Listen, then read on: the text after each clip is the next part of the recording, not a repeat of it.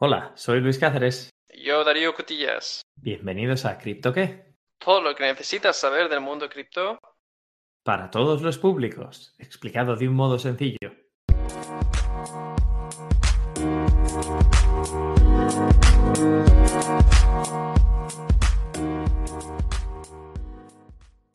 ¿Qué tal, Darío? Muy buenas.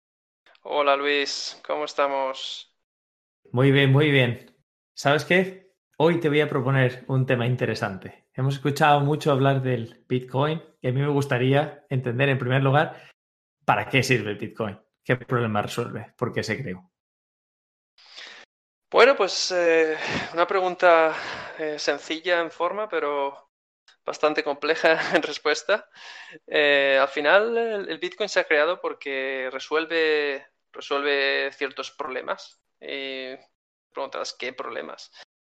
Bueno, pues es muy fácil eh, entenderlo desde la perspectiva de, del dinero, ¿no? Eh, imagínate que, yo te tengo que dar 100 euros a ti.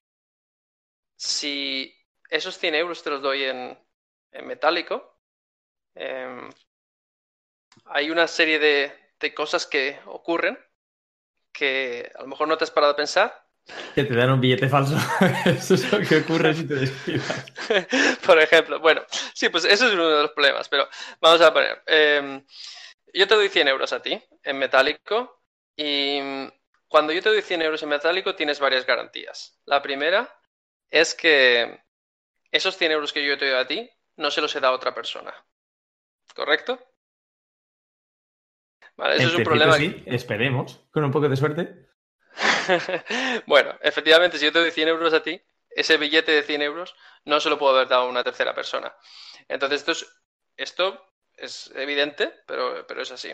Y luego, eh, otro problema, que, otro problema, otra característica que pasa cuando hay un intercambio directo entre tú y yo, es que si yo te doy 100 euros, te los estoy dando, directamente a ti. No hay, no hay una persona intermediaria que yo se los doy a ella y luego esas personas te los da a ti.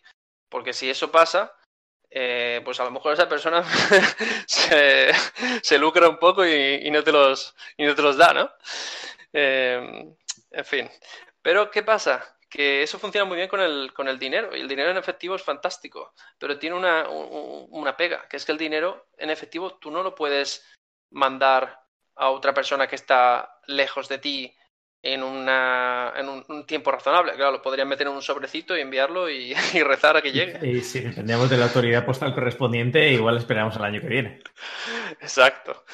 Pero, eh, bueno, entonces, eh, con la salida de Internet, etcétera, etcétera, se, se apareció la posibilidad de enviar dinero eh, internacionalmente, ¿no?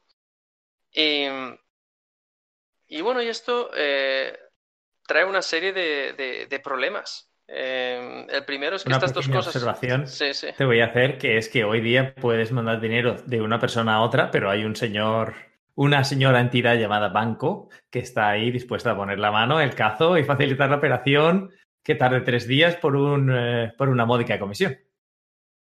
Efectivamente. ¿Y por qué existe esta figura intermediaria?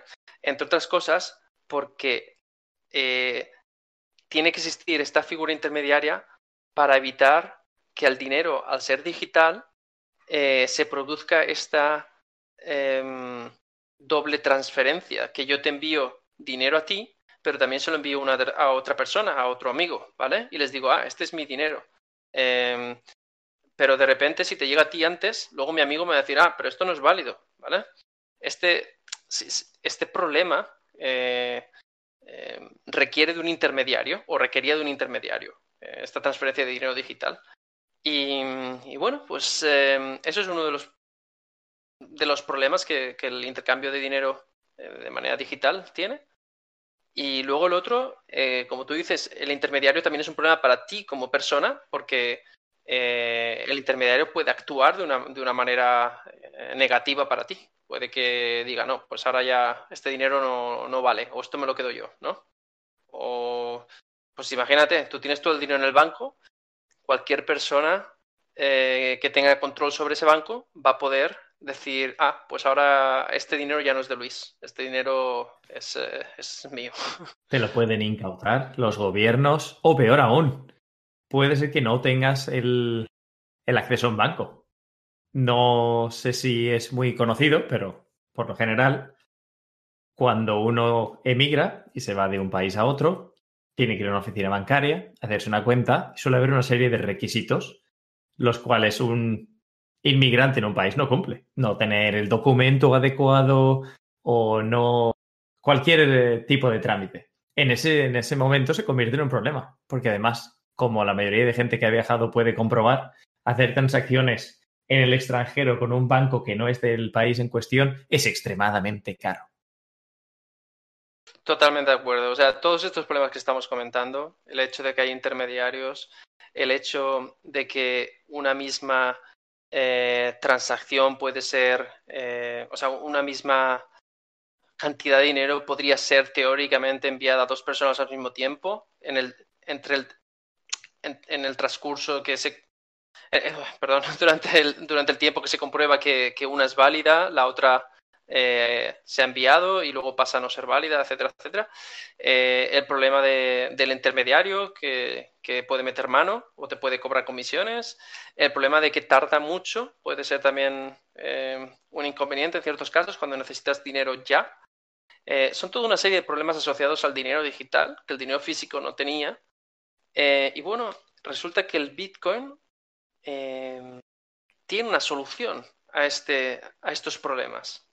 ¿Vale? Y, esa, es, la gran utilidad de, del Bitcoin, que resuelve los problemas que eh, el dinero digital eh, tiene. Y eso representa un, un cambio de un, cambio de mentalidad, unas nuevas posibilidades para una sociedad donde el dinero está más democratizado, donde no hay intermediarios y donde un Estado abusivo, por ejemplo, no puede eh, meter mano de tus fondos. Eh, no sé si, si ha quedado claro, más o menos. Sí, yo diría que sí. O sea, en este sentido, haciendo un poco resumen de lo que he venido escuchando, escucho mucho la palabra descentralización y como referencia, que cuando pienso en un banco, aunque tenga muy presente el hecho de que tienen muchos servicios accesorios por los cuales muy agradablemente ponen la mano y cobran comisiones, la figura del banco sigue teniendo sentido, pero como prestatario, como la entidad que te aporta dinero para poder hacer operaciones. Pero en este tipo de economía quizá no tenga tanta influencia en la vida diaria, lo cual hasta cierto punto parece una ventaja, al menos para mí como usuario. También escucho la palabra digital, la posibilidad de mandar por internet directo de persona a persona dinero, como si fuera un mensaje de texto, un email fácil, relativamente rápido. Espero que sea más barato que los mecanismos actuales. Posiblemente lo sea. Bueno, el tema de, si es más barato o más caro, la verdad es que es un tema delicado, ¿eh? porque las transferencias en, en las redes de Bitcoin y otras eh, criptomonedas no están exentas de, tasas. Eh, solo que esas tasas están asociadas a, a otras, son, son, tasas, digamos, más transparentes, porque al final son tasas asociadas a cuánta congestión hay en la red, ¿vale? Es cuántas personas están utilizando ese servicio. No es una tasa ficticia que un banco determina en función de sus propios intereses. Eh, pero efectivamente eh, tiene una cierta utilidad para, el usuario. El caso que has presentado antes del inmigrante que va a un país, efectivamente eh, el Bitcoin da, la oportunidad también de, tener una, economía más eh, globalizada, ¿no? Es como, como la globalización del dinero. de repente ya no necesitas hablar de, euros o de, o de dólares, podrías tener un, un, dinero que funciona en todo el mundo. Y eso, o sea, potencialmente, no estoy, no estoy diciendo que sea así, estoy diciendo que, tiene el potencial de, hacer eso. Y, por eso es, un, un, proyecto tan, tan interesante y, tan, y que ha despertado tanto interés, ¿no? porque tiene todo este potencial de resolver tantos problemas y de ser útil para, para, para la sociedad.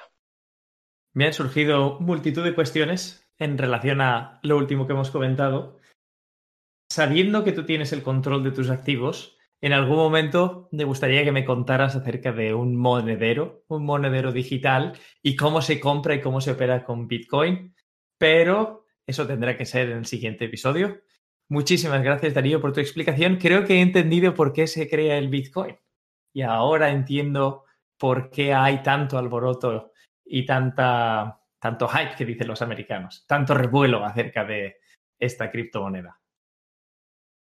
Pues eh, muy bien, suena muy interesante también para, para otro episodio. Así que lo dejamos aquí y hasta la próxima. Nos vemos en CryptoKey, amigos. At Evernorth Health Services, we believe costs shouldn't get in the way of life-changing care, and we're doing everything in our power to make it possible. Behavioral health solutions that also keep your projections at their best? It's possible.